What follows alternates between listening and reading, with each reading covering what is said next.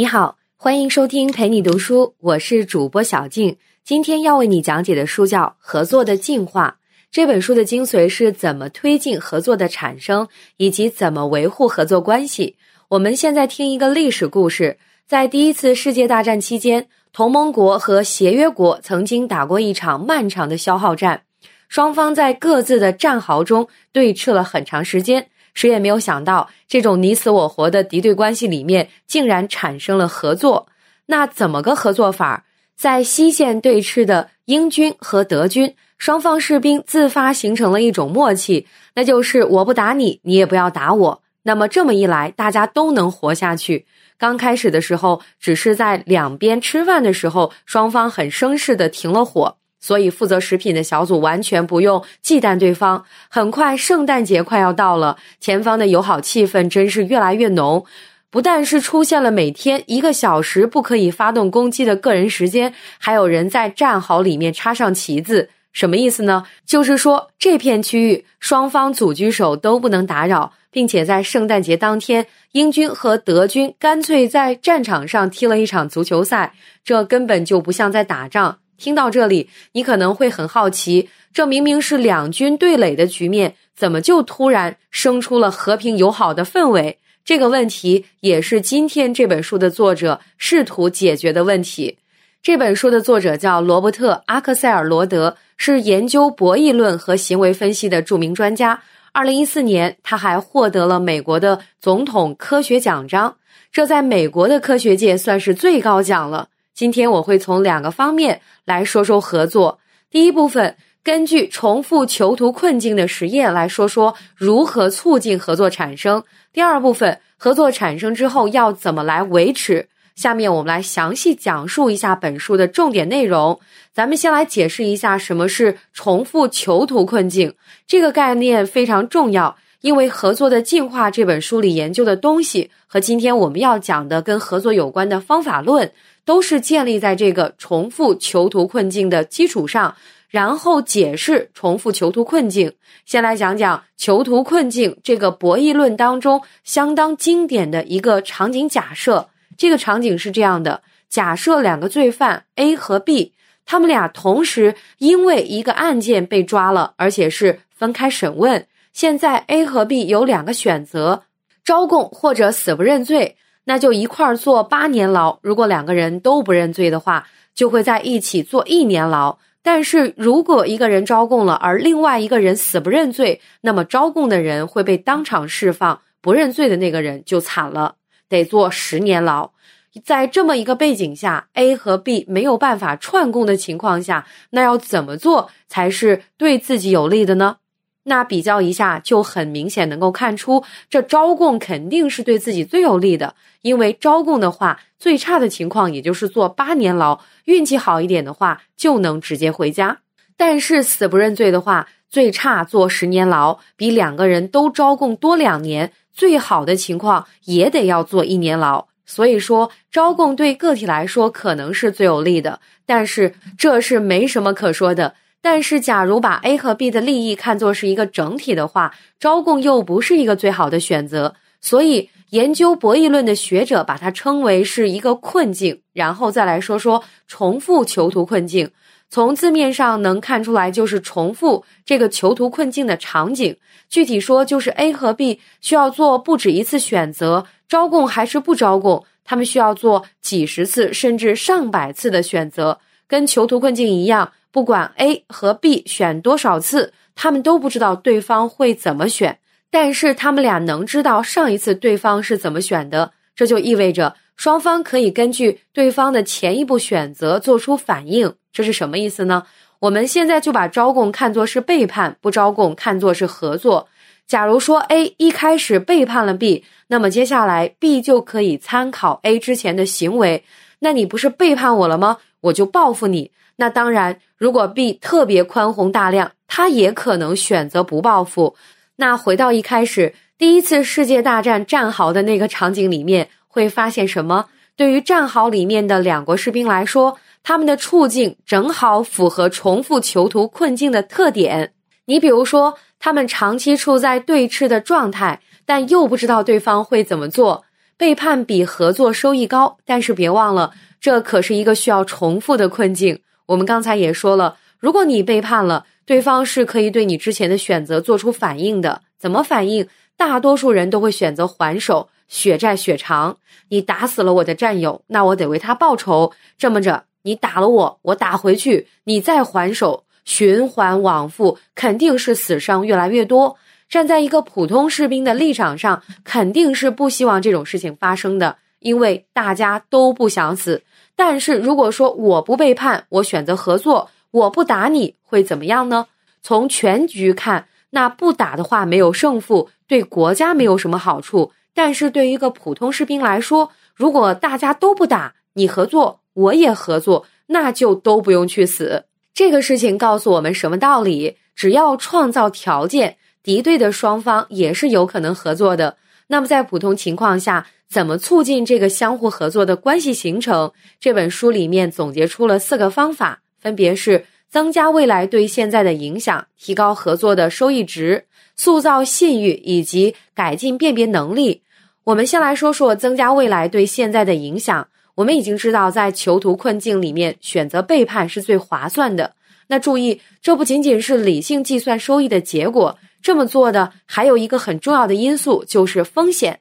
在只做一次选择的情况下，选择背叛是没有风险的，因为没有下次了。受到背叛的人根本就没机会进行报复，这么一来，背叛的成本就是零，零成本高收益的事儿，谁不愿意做呢？但是在重复囚徒困境里面，那这个背叛的成本就不再是零了。所以在做选择的时候，对方可能会报复你，给你造成损失。咱们举个例子吧，作者征集了好多应对重复囚徒困境的策略。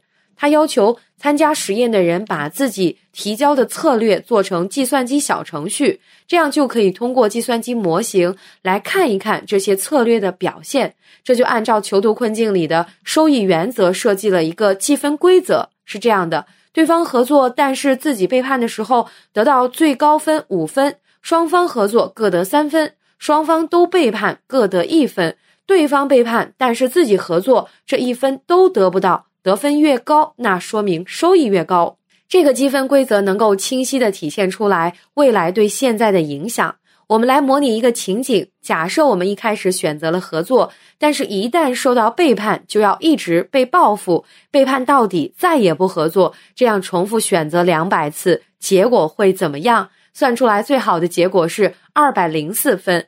那如果说我们一开始就合作呢？只要我们愿意合作，那么就是每次都能得到三分。一直合作的话，最后能得到六百分。所以你看，只要未来对现在的影响足够大，就足以改变现在的选择。我们来举一个生活中的例子：为什么我们在旅游景点买的东西总是又贵，东西又不好？就是因为这只是单次的囚徒困境。对于卖家来说，当然是背叛的收益最高了。反正你也不太会在旅游景点买第二次东西，不宰白不宰。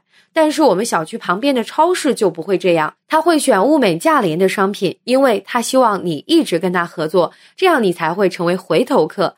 那么应该怎么做才能够增加未来对现在的影响？一个常用的办法就是增加接触的频率，比方说把一次合作拆分成很多个步骤，也就是人为的增加做选择的次数。选择次数多了，报复的机会也就多了。那为了不被报复，双方在总体上就更可能会选择合作。比如说，把一个商业订单分好几个批次发货，结款的也不是到最后一起结，而是收到一笔货就结一次款。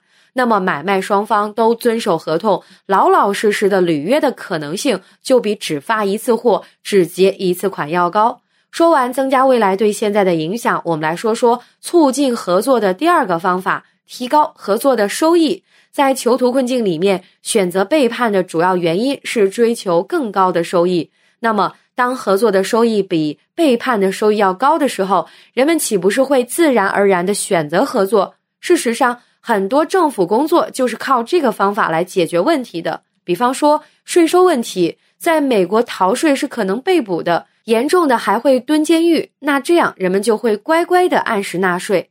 但这里面有一个问题：如果说调整收益，直到合作的收益很明显的大于背叛的收益，那么这个困境就不存在了。实际上，我们并不需要做出这么大的调整，才能让合作更吸引人。结合第一个方法，增加未来对现在的影响，我们只要调整到长期合作的收益比短期背叛的收益高就行了，这就足够达到促进合作的目的。那么，多大叫足够大？作者已经给我们算好了。按照实验中五分、三分、一分、零分的积分方式，只要未来的收益大于或者等于眼下收益的三分之二，就能够鼓励大家选择合作。那除了增加未来对现在的影响和提高合作的收益，第三个影响合作的办法就是塑造信誉。我们先回到合作本身，其实从前两个促进合作的条件就明显的能看出来，合作是需要鼓励的。只看收益的话，如果没有足够高的利益，人们很难选择合作。无论是增加未来对现在的影响，还是提高合作的收益，这个说白了都是通过利益来鼓励合作。塑造信誉也是这样。从本质上来说，塑造信誉等于提前告诉别人自己的选择策略。不管说你是想合作还是背叛，都希望对方跟自己合作。但是，假如对方一开始就料定你会选择背叛，那么他肯定不会傻乎乎的选择合作。所以，那些愿意早早的让其他人了解的选择策略，通常是愿意一直合作下去的策略。你可能会说，那一早就告诉全世界我愿意合作，那也会招来很多故意背叛的人占便宜。那说的一点都不错，所以只传达出愿意合作的信号不能算好的信誉。好的信誉还得有能力阻止别人背叛。在重复囚徒困境当中，双方必须做多次选择。在这个背景下，能防止背叛的最好策略就是，只要对方背叛一次，那就休想再合作。这个策略虽然威慑力十足，但属于杀敌一千自损八百，但是不是收益最高的。收益最高的信誉是什么样的呢？作者做实验以后发现，还是一报还一报。那这个策略怎么这么厉害？来看一下具体内容：一报还一报，在第一步选择的时候会合作，之后呢就开始重复对方上一步的选择。如果你这一步合作，下一步对方也合作；如果这一步背叛，在下一步就会遭到报复。而且这个策略不记仇。严格按照就事论事的原则进行。如果仔细分析实验数据，会有个很惊人的发现：一报还一报这个策略在任何一场单独的对决中都没有赢过。但是二百次实验以后，它的总分就是最高的。那为什么会这样？作者是这么总结的：一报还一报的策略能成功，是因为它同时具备四个特点，也就是善良性、报复性。宽容性和清晰性，善良性是可以防止自己惹上不必要的麻烦；报复性让对方背叛一次之后就不敢背叛第二次；宽容性是可以重新恢复合作；清晰性是让这个策略容易被对方理解，有可能长期合作。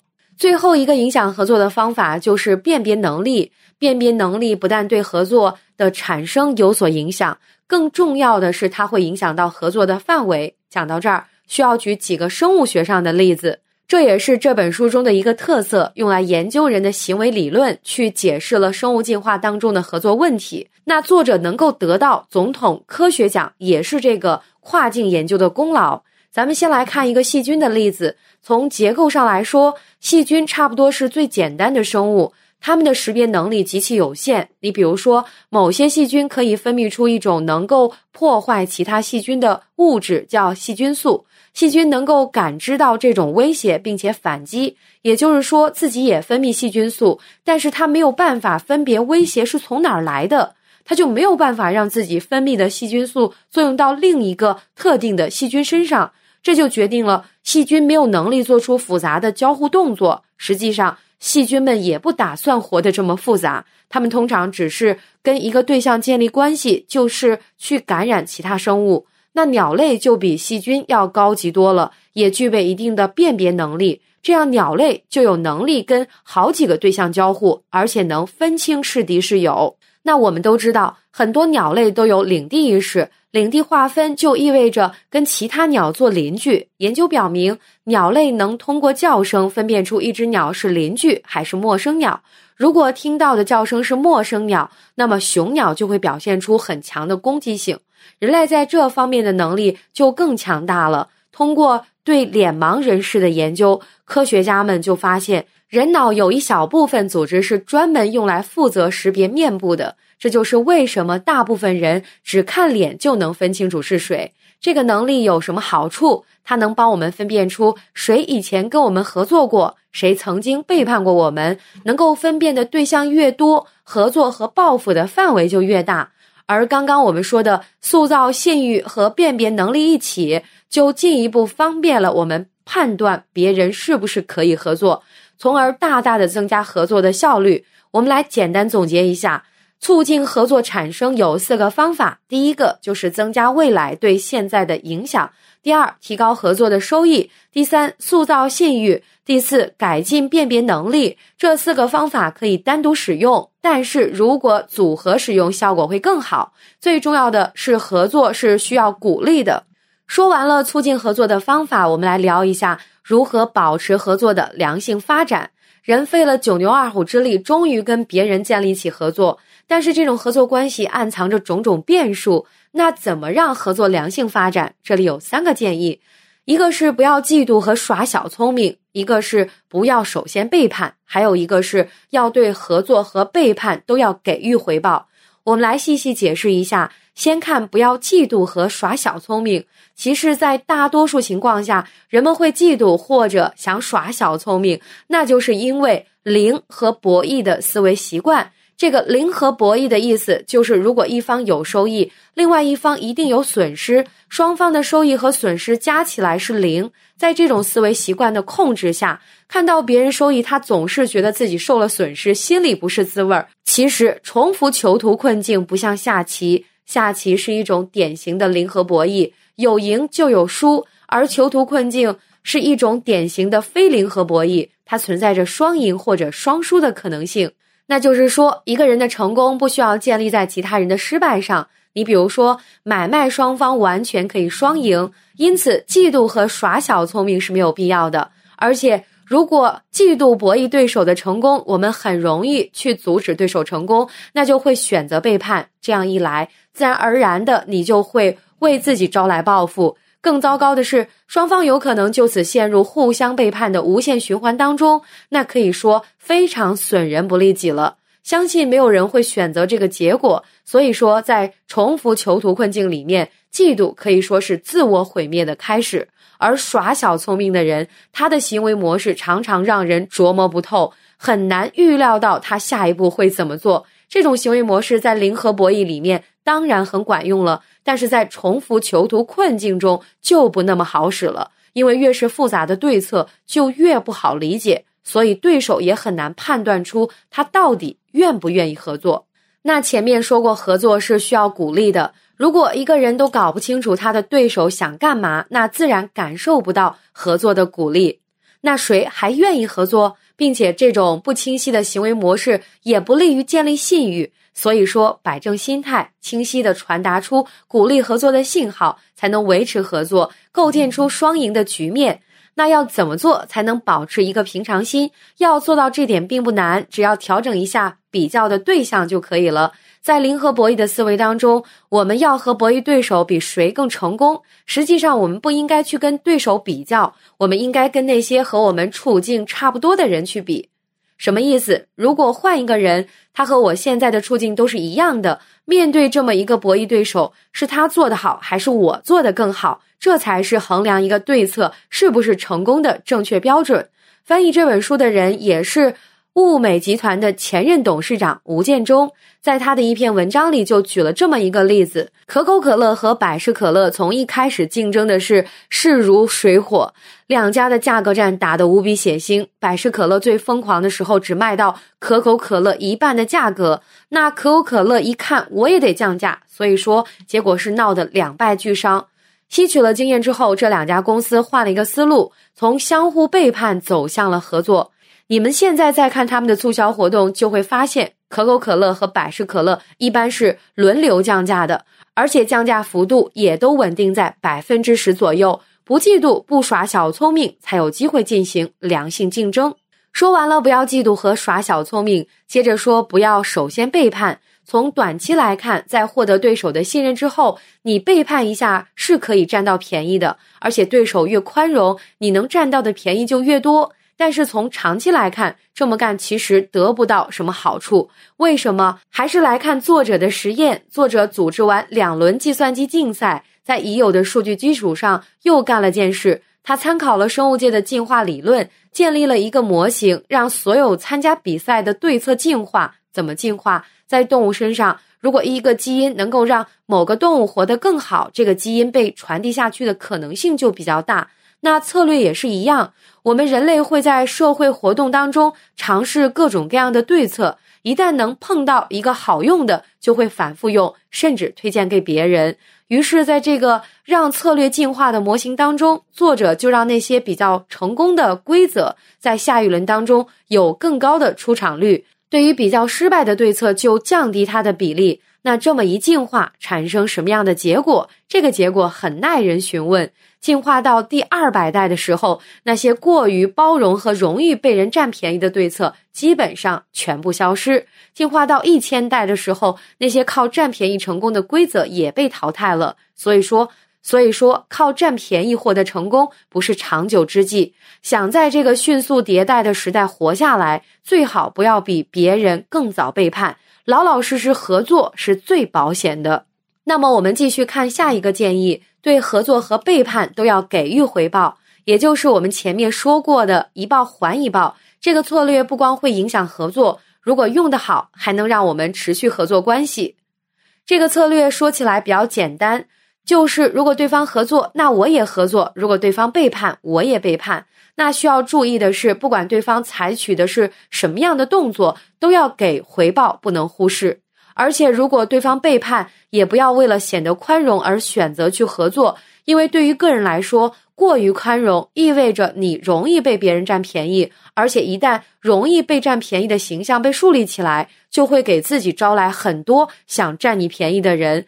那记得我们前面说到的那个进化模型吗？容易被占便宜的对策，在进化到第二百代的时候已经活不下去，全部被淘汰。所以说，宽容不能带来感恩的心。对于整体来说，如果说你过于宽容，就等于说在纵容那些占便宜的人，给他们提供活下去的土壤。这些占便宜的人多活一天，就会去祸害更多的人。所以说，无论是面对合作还是背叛，都要给予相应的回报。我举一个现实生活里面的例子，在国际贸易当中，时刻存在着竞争和博弈。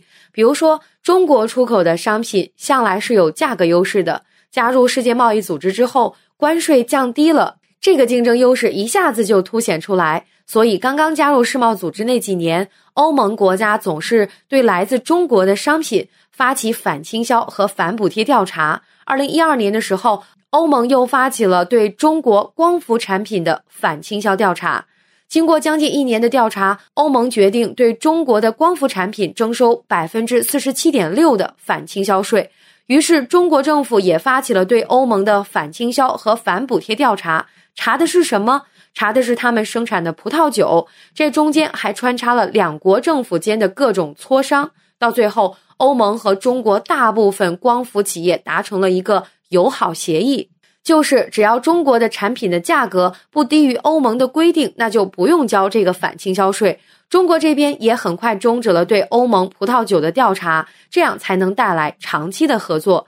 现在来总结一下，从罗伯特的实验当中得出的最有用的结论：一方面是如何促进合作产生，另一方面是如何维护合作关系。在重复囚徒困境当中，由于背叛的收益比较高，所以想要得到合作，就必须鼓励你的对手跟你合作。那具体的方法就是增加未来对现在的影响，提高合作的收益，塑造信誉和改进辨别能力。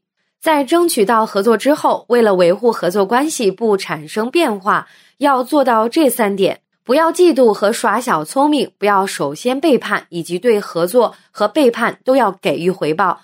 感谢关注，陪你读书，欢迎点赞分享。同时可以打开旁边的小铃铛，陪你读书的更新会第一时间提醒你。我是主播小静，我们下期再会。